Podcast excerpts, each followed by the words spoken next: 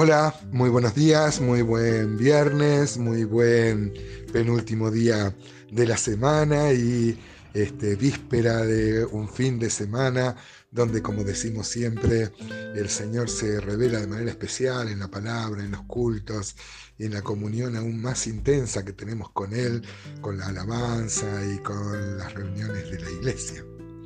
Estamos considerando el libro de Jonás, ayer terminamos el capítulo 3 y debemos confesar que si la historia de Jonás y el, libro de Jonás acabara con el capítulo 3, sería un happy end. Encontramos a un Jonás que está cumpliendo su misión profética y encontramos el fruto de esa misión profética que es el arrepentimiento de todo el reino ahí de, de, Nínive, la capital del imperio asirio. Eh, podríamos decir una imagen eh, bucólica, una imagen muy, muy agradable, eh, viendo un final feliz, un happy end, ¿no? Pero tenemos el capítulo 4 y hoy empezamos a ver el capítulo 4 y, y esto revela un poco más, nos abre la escritura a lo que sentía verdaderamente el profeta y esto nos avergüenza, nos da vergüenza ajena, que Jonás este, haga un tema de reflexión y su oración sea tan diferente a la del capítulo 2, ¿no? Y que Jonás haga, digo, una reflexión acerca de la misericordia de Dios, cosa que es siempre un tema de gozo y alabanza en nuestras reuniones, ¿no? Es más, como si mostrar misericordia, eh, mostrar su gracia, que es un atributo de Él y tan propio de Él, tan inherente de Él, tan ontológico del mismo Dios, fuera una imperfección de su naturaleza, eh, lo, que, lo que es su mayor gloria.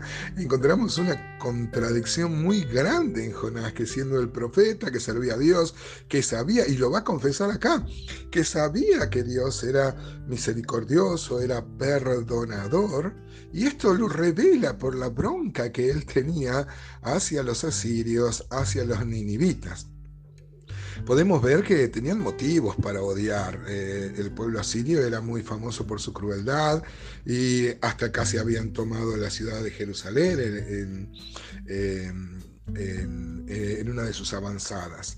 Este, bueno, al final ustedes saben, como ya hemos visto en el libro este, de, por ejemplo, de, de Oseas y de Amós, hemos visto cómo em, eh, el, reino de, Asiria no solo los va a llevar cautivos, sino que va a repoblar este, Samaria para que ni siquiera los judíos tengan una patria donde volver. Este, bueno, pero encontramos acá que esto provoca la bronca y encontramos un montón de, em, cosas que donde no podemos tomar ejemplo. Acá eh, Jonás es un mal ejemplo, con este estado mental que tenía Jonás, despreció el bien del prójimo para los eh, para los que él había sido un instrumento de la gloria y de la misericordia divina.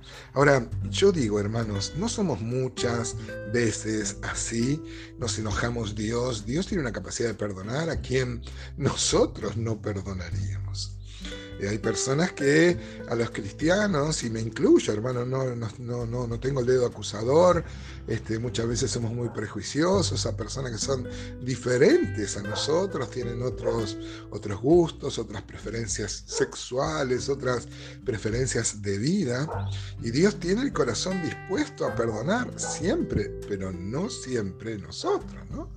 Y acá tenemos un problema muy grande. Vamos a leer rápidamente entonces los primeros cuatro versículos, por lo menos del capítulo 4 de Jonás, y note qué contundente, qué, mm, qué expresivas son las palabras que va a usar este, el libro sagrado acerca de la actitud y los sentimientos de Jonás.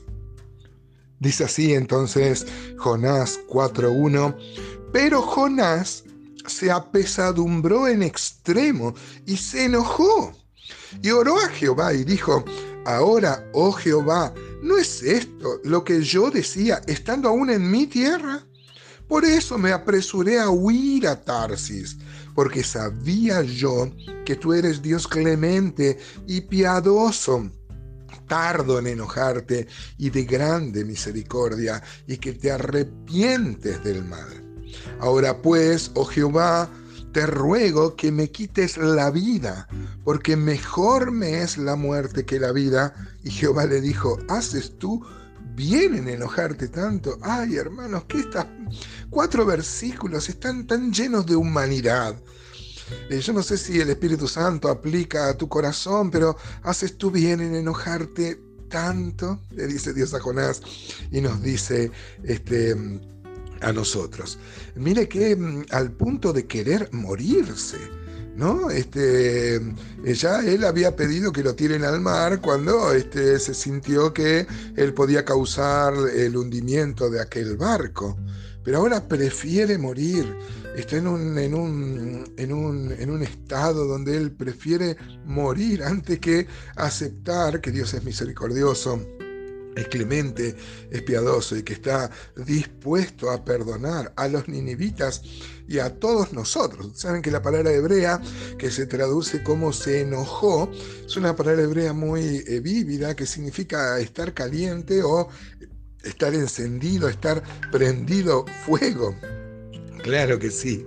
Este, él tenía motivos, dijimos, los asirios este, eran un pueblo muy, eran enemigos de Israel, él con un supuesto patriotismo odiaba a los, a los enemigos de Israel, pero no consideraba que Dios este, ama, ama al mundo, el mensaje que tiene Dios es para todo el mundo, ¿no?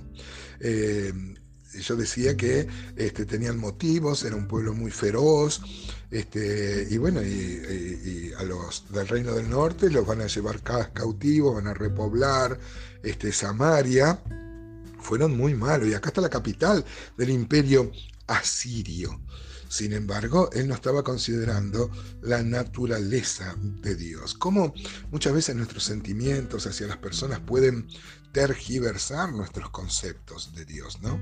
A veces hablamos que Dios es un padre y si no tuvimos una buena experiencia con un padre, eh, no vamos a comprender este, eso, ¿no? Eh, nuestra experiencia no debe regular nuestro, el concepto de, de Dios, lo que entendemos por Dios. Acá en una ciudad, Nínive, que seguramente tenían unos, este, unos, unos, pecados muy graves, pero Dios estando dispuesto a perdonarlos, ¿no? Esta ciudad que era la capital del imperio asirio, como dijimos varias veces, que estaba edificada al lado del río Tigris, en la parte norteña de lo que hoy en día es Irak, eh, los, arqueólogos han, encontrado abundante referencias de la capital del, reino de Asirio, en especial durante, el reinado de eh, Sennacherib.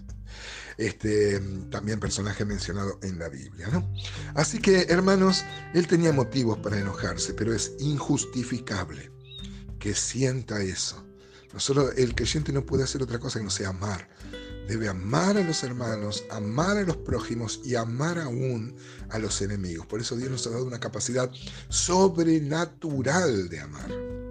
Seguramente en los intercambios con muchos de, ustedes recogeremos anécdotas, ¿no? De amor a personas que son muy difíciles de amar, pero nosotros debemos considerar que nosotros mismos somos personas difíciles de amar. ¿No es así?